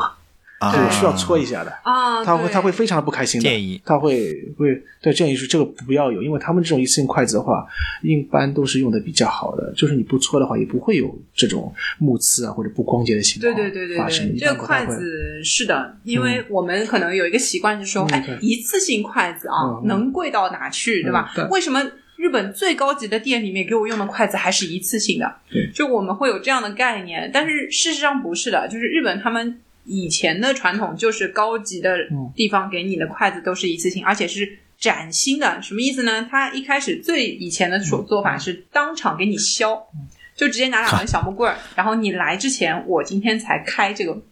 嗯。那个筷子，我才把那个头给你削尖，嗯。你才能使用它。甚至嗯。高级的做法是两头尖，嗯，就两边都削成尖的、才给你用。然后你今天用完这个木棍也就没有了，嗯你就可以把它带回去或怎样都可以。就是跟那个、他们有一些牙签现在也是这么做的，你能看到那个竹子的皮。就是用手削出来的，所以他们那个一次性筷子，尤其是高级料理店的一次性筷子，那是好好的打磨过，外面还用和纸给你包起来的。对那个很多是作为纪念品可以带回去的。对，你可以带回去的。嗯然后这个东西，呃，还有一个小贴士，就是你日本人放筷子的这个方向对，跟我们习惯不太一样。对，横着放。它那个筷子是在你面前横过来放的。嗯为什么要横着放呢？它那个呃筷架也是这么给你安排的。对嗯，他就觉得你朝前放的时候，你对面会坐人，嗯你拿那个筷子戳着别人，嗯就那个筷子头对着别人，就戳到别人了，这个是不舒服的。嗯嗯，然后所以说吃的时候，你如果吃到中间了啊，筷子一般也不会放到碗上面或者什么上面，一般就是架在它的筷架子上。有时候没有筷架子的时候，你还会看到有一些人教你嗯怎么拿那个筷套还是什么东西去折一个，自己做一个筷架子出来，哎，用来放这个筷子。是关于筷子的一个。然后前面十三说到那个石器的事情，嗯就是怀石料理店的石器是怎么样的？他们有些真的是绝版。嗯然后你会看到有一些，我我经常会喜喜欢去逛京都的一家，嗯就是专门做这种器物的，有点半展览、嗯半售卖性质的一个店嗯。那我老去老去，我就发现他们会做很多展览，但是呢，真的在卖的东西又很少。嗯我就一直不明白，很困惑啊。有时候就买一个两个那个小茶杯、什么小碗回去。后来我跟老板聊天，才发现说他是这样的：他们那个产业啊，是他这个作者过来做了这个展览以后，他有很多呃，就是这家美术馆，相当于是他对口的这些高级料理店，然后会来跟这个作者定他要的东西，就是怎么样一套，那可能就只给他们生产了这样一套手工的东西，而且怀石料理店那一整套东西就是我换一个，我这一套都不用了。会是这样一个情况，所以它整个就是成套的。比如说，它一组是六个的或者五个的。那如果说你今天六个人来吃饭，我六个不够的话，我肯定就不能用这一套东西了，肯定是这样子去定的。所以说，有很多他们用的东西就是都是孤品，然后这还是现代作者啊，还有一些就是他们真的用的是古董。对，就收来的老东西，或者是自己家流传下来一直在用的东西，所以要很当心，很宝贵。对对对，包括还也曾在一些料理店用到过一些明朝的，他说这个是明朝的，是你们中国的瓷器。哦，这个我也遇到过，但是老板，我遇到那个老板跟我说，这可能是假的，就就是那个呃，我们福建省的这一些这个嗯不太。确做的这种呃 古董商到日本去，嗯，会有这样的一个情况，他们也不太那个，因为在日本他没有买假货的概念，嗯，但是老板自己觉得哎，应该不太可能吧，就按照我买的这个价格，但是样子是很好看的。这个他们在选的时候，我觉得还是很有品味，很有自己的这种见识见地在里面嘛。就是这个实物的衣服这个说法，真的比喻太妙了，嗯嗯。然后还有什么小贴士吗？还有贴士刚才说过了，就是一个拍照的问题，就是。拍照也不是不可以，呃，但是最好还是事先获得获得就是店里的一个允许，只要他允许了，他允许到什么程度就怎么样怎么样来使用就可以了。就拍照的时候就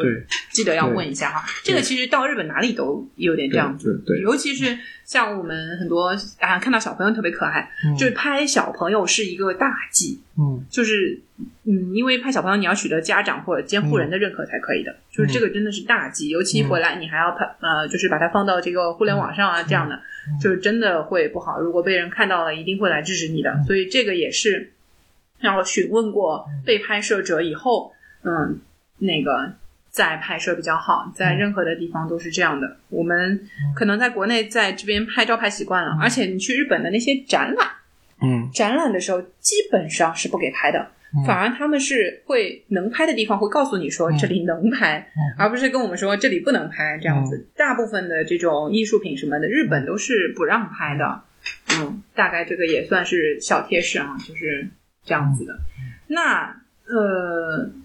其实十三已经告诉我们了，怎么会让我们去吃怀石料理的这个体验更好？就是你除了欣赏这个食物，然后它的季节性的这种感受以外，还有去看它用的一个食材，然后那个和这个食器啊，去体会这个整个一个怀石料理的一个完整的体验啊！不知道钱德勒，你还有什么想问的吗？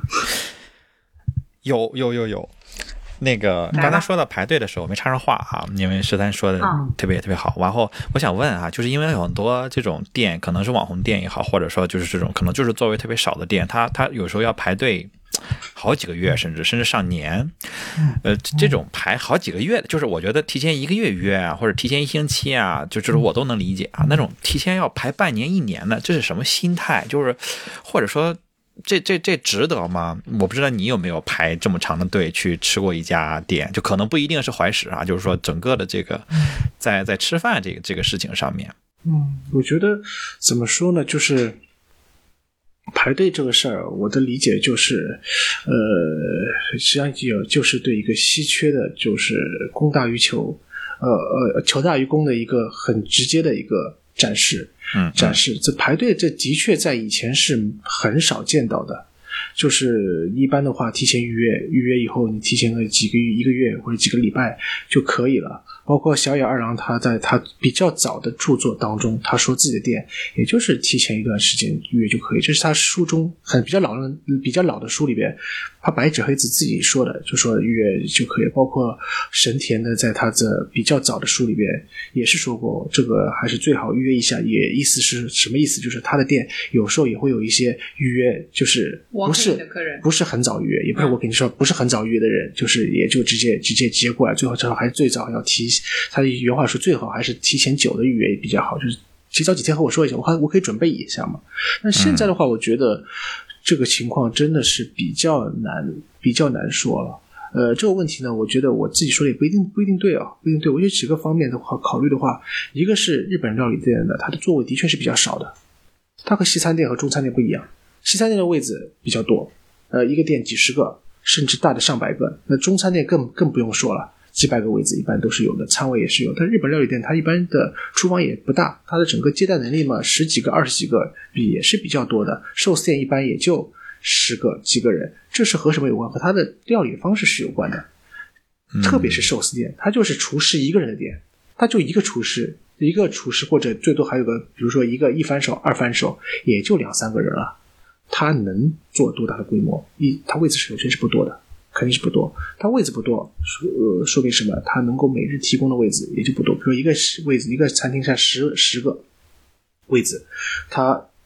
晚上如果只做一轮，如果只做一轮，中午也做，就他中午也也做，一个礼拜定休，一个月定休一天，呃，一个礼拜定休一一一天的话，也就二十二十多天吧，二十多天过，二十八二十七天，你看他也就一个月也就多少乘以二十，也就五百个位子，五百个位置，他一年能有多少？也就六千个位子，但是呃，高消费的人真的是非常非常多，而且是越来越多。抢它六千个位子的话，有可能的确是比较难，这是数学上可以算出来。它位子首先不不多，可供位子不多。第二个就是说，呃，怎么说呢？也就是一个现在料理大家交流的越来越明显，而且现在这种评价体系越来越多。嗯，呃，嗯，能够炒成网红的店的可能性要比以前大得多了。嗯，呃，在这种情况下。很有可能你预约一家店特别网红的，的确就是这样的。我拿我举一个例子，有有可能不太恰当。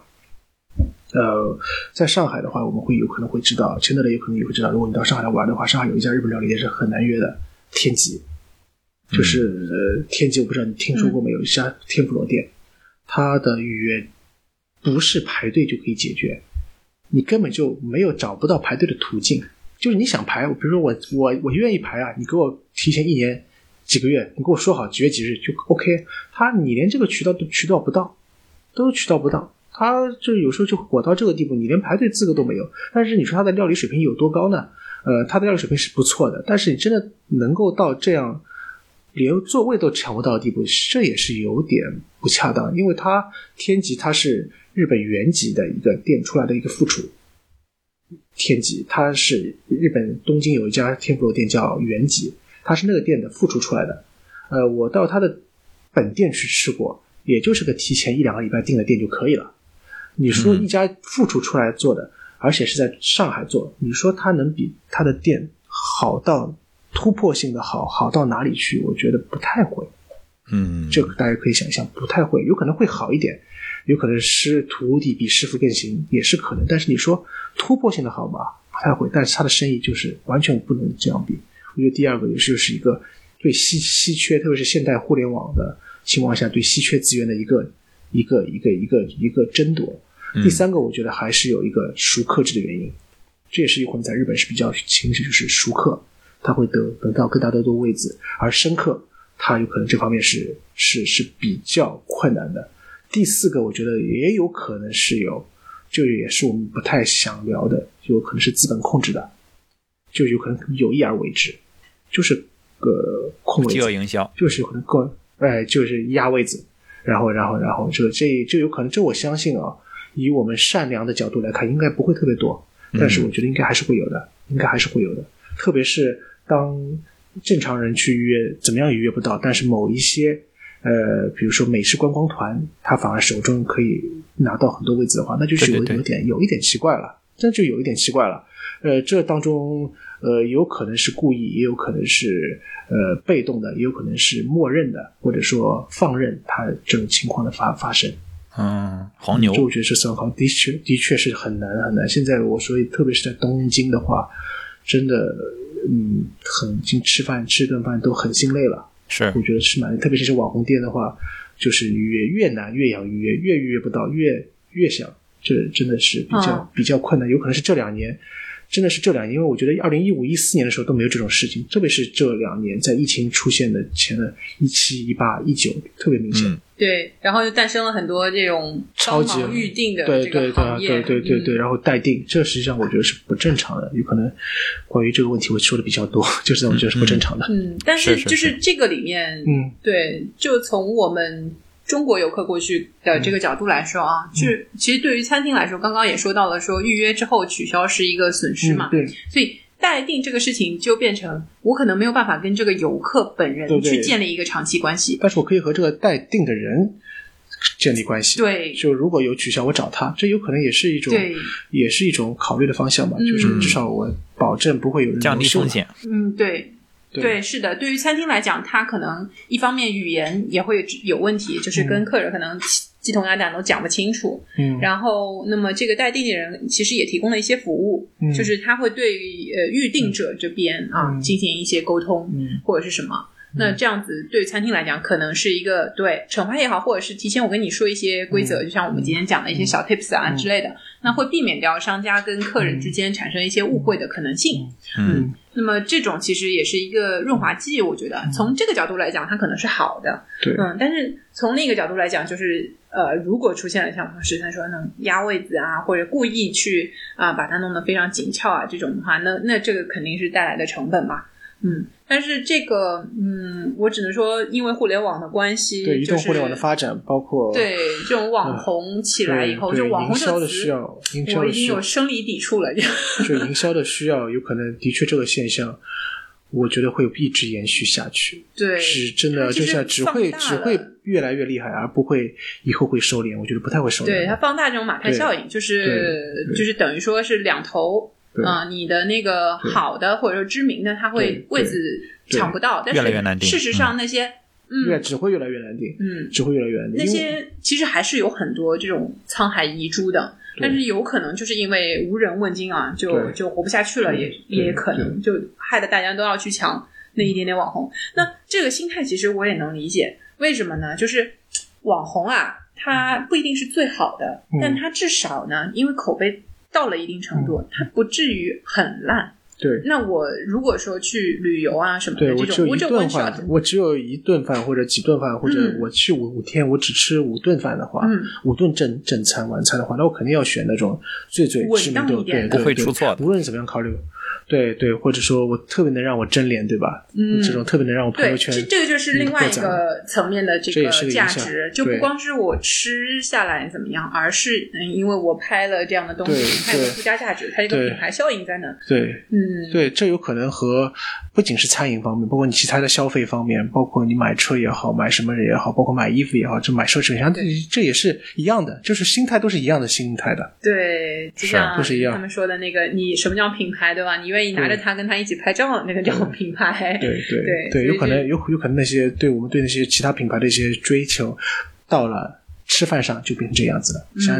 内在，我觉得也也是一样。嗯所以就是我我自己的观点就会觉得说啊，就不要去过分的追捧嗯，这个网红什么，给自己添麻烦嘛，添堵，对吧？当然，你如果能够约得上，那 OK 的。然后是呃，你能够找中介加了钱，你也无所谓，OK 的。嗯、但是这个其实对于这个东西是否好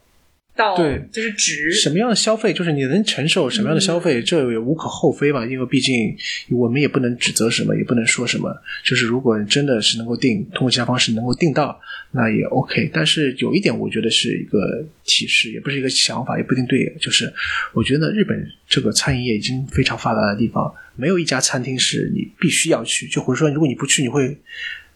怎么样？怎么样？就说你这个日本料理就没有吃过，我觉得没有这个道理的。就是任何的店，你错过的也就错过吧。嗯，就不要太拘泥于在一个上面，就是呃守着一个店，其他的店像只要口碑比较好的也差不多，而且在那些商业度不不高，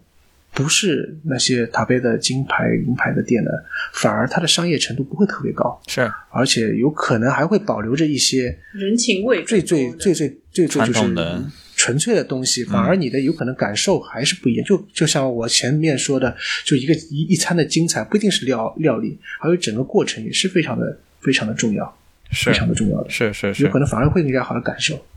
对我有很多就是用餐体验是甚至是因为坐在吧台哈，会跟其他的食客一起聊天，嗯而带来的一种感受。因因为呃，日本料理就前面说到了，说它在本土的那个被消费不是很多嘛，但事实上它呃，如果开的久一点的店啊，它都会有日本的常客。嗯他以前为什么不待见，特别不待见这个一 g 桑，就是一次、嗯只来一次的这个人？为什么不待见？就是因为他觉得这个常客去建立一个嗯长期的关系、稳定的这种关系，对他来说是呃更好的，因为他们店不大嘛，他需要这样子的常客来给他一个基础和稳定。他靠这个外面的这个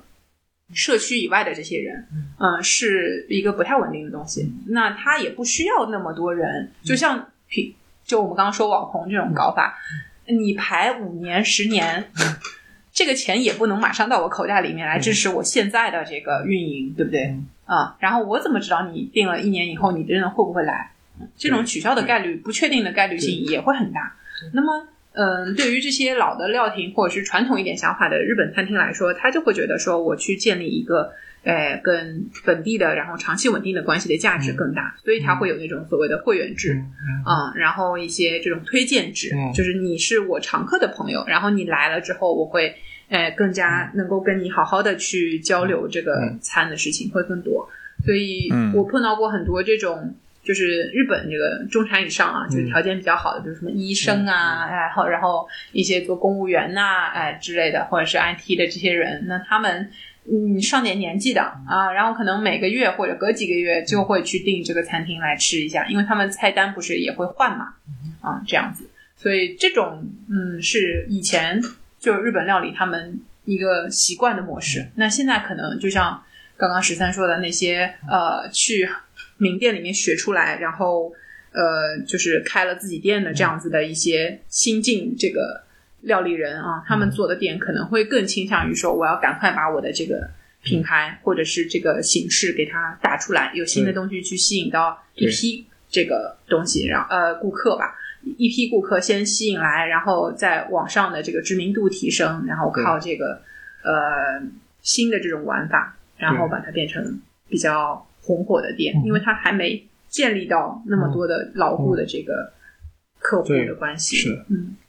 因为刚才十三讲到说那个，呃，说你去一些可能没那么知名的店，有有有一有会有可能特别的体验，我就想到我上次去吃怀石，应该是一一九年初。还是一八年初，我忘了。就是然后我在京都，然后那个店我我也是提前一周约的，然后他是朋友推荐的，然后不是特别知名，我甚至都忘记了他的名字，我刚才一直在搜是是哪家店，我可不记得了。然后呢，那家店呃当时约的是十二点，然后我们错误的预估了去的那个路程，所以我们十一点就到了。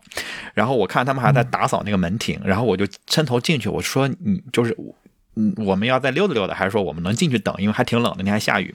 他就说你们来了就就直接来吃吧。然后我们就十一点就进去了，然后完全没有人，整个那个店里。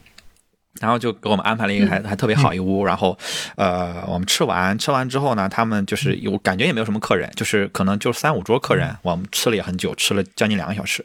然后他还专门有一个这个。我不知道，就是可能像像老板那么一个一个一个角色，呃，反正老老的，然后感觉是很有派头的那种，就是气场很足。然后他他说我带你们参观一下吧，因为因为您你们应该是第一次来，然后带着我整个转了他们的整个的那个里面的建筑，包括院子，然后我我跟我老婆两个人，然后还有他们的一个收藏间，然后收藏间里竟然还有毕加索的。这个这个这个作品，而且是亲笔的作品。他说这就是毕加索画的，好像是个碟子，就是他们的餐具。就是我完全没有在提前的，就是就是查，我也查了这个店啊，大概他这个店出名什么什么各种，我也查了，完全没有提到这些信息。我的朋友也没有告诉我这些，但是我就可能得到了一个额外的体验。你甚至可我都不知道怎么要求他带我有一个这样的 tour，但是我现在体验想想起来之后，这个印象是非常非常深的。就是你你走着走着，然后在一个小隔间里，突然说，哎，这是毕加索的这个盘子，哇，这感觉是真的还还挺还挺不一样的。我就是就是记忆点吧，但是你感觉这种特是是体验是很独特的啊，这种感觉我觉得在旅行中是属于非常额外的好的惊喜了。对，虽然我去日本那么多次，但是我的整个就餐的体验下来，我觉得这一次是给我惊喜最多的。而且它它可能不在于啊、食物上面，在于说这个的整个的这个我这一趟下来，我觉得啊给我留下了很多，就是这个点是很好的，而且它确实。应该不是一家特别热门的这个餐厅。我我甚至都没有查到啊，它跟毕加索的关系啊。但是我觉得他如果想利用一下这个点的话，这是很好的可以网红的点，对吧？呃，他们甚至都没有把它放在一个特别。重要的位置，就是说我们这儿有好多人来吃过，他们都留下了一些纪念品，啊，说了好多名字，我也我也听不懂，因为他讲完全讲日语，然后他也假装我能听懂，我就嗯嗯嗯啊，但毕加索说我明白了，因为我看看大概看出来了，对，然后就是想分享一下毕加索，嗯，对，嗯，啊，这个就是说到去吃怀石料理的一个体验的事情啊，就是我觉得如果有条件的话呢。嗯，你最好带一个会讲日语的朋 朋友一起去吃。真的，这个嗯，你会不会跟店家或者这个交流的话，哈，嗯，是一个特别重要的事情。是，然后会，我觉得至少给你的整个吃饭的体验会提升个百分之三十左右的这个体验感，就是。除了吃和欣赏食器这件事情以外，对，因为他每道菜上来的时候会跟你去解释它是什么东西，嗯，呃，当然你会拿到菜单啊，但是他会跟你说这东西是哎原材料有哪些，然后用一个什么样的方法去做的等等。那么有时候他也会就是来跟你介绍他的这个食器，或者是他们店里面的一个东西，比如说就是安安倍他们哎安倍的老爸过来写的这个呃匾额或什么的这样的一些历史的，然后就是我都不知道我错过了什么。啊，对，然后它不仅是一个美食享受，也是一个文化体验。我觉得整个的过程，对，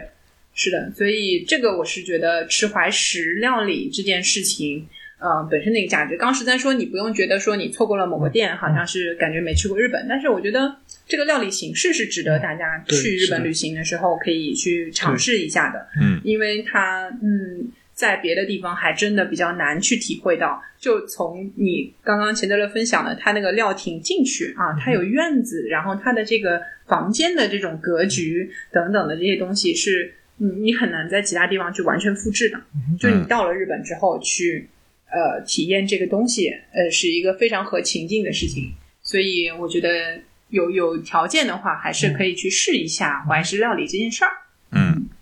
嗯。呃，如果让你推荐三家你个人比较喜欢的呃怀石料理店的话，你会推荐哪三家？国我觉得就是日本和国内你各推荐三家。我觉得话，嗯，我觉得话是这样的，就是呃最喜欢的三家，如果说喜欢，那肯定是要自己要去过，对吧？哎，如果你都没有去过，然后只是听说，这这这实际上是不太不太喜欢的。对对对对对吧？就是如果说自己去过的话，三家是。各方面的，就一个是我觉得是一个是料理水平，可以是一个料理水平，呃，出类拔萃。第二个待客呢，待客是非常的非常的到位的，非常礼貌是第二个。第三个呢，就是能够给你比较好的整一整个体验的话，呃，我觉得是可以推荐的三餐厅餐厅的，就是三方面不能都不能少的，料理方面、呃，服务方面和整个体就是整个过程的话，我觉得话三家的话。都不在一个城市。大阪的话，我觉得我说第一家大阪的话，本本户月，本户月。不过这家本户月对本户月，它历史并不是很悠久的。本户月，呃，这家我觉得是非常值得推荐。它的料理水平也好，整个它的主厨血溅的一个谈吐，包括整家店的一个感受的话，真的说是出类拔萃的。第二个的话，也就是也是我比较喜欢，有可能也平时听我推荐比较多的，就是那个在金泽的前屋。金子的前屋的话，我也是非常的，也是非常的喜欢他的料理也好，整个他主厨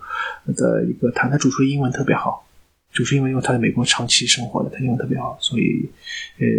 交流起来，哪怕不会日语，交流起来也不会太大的问问题。第三家店的话，要我来说的话，有可能好几个店会会并列在一起的，比如说东京的话，东京的话。公版的话也是比较我比较喜欢的，京都的话，菊乃井也是比较喜欢的。虽然菊乃井已经变成游游客店了，但是它那种底蕴还是在。在北海道的话，还有一家，那这家店就和钱德勒钱老师刚刚说的一家店，那家店我很喜欢，但是我已经现在一下子说不上它的名字，嗯，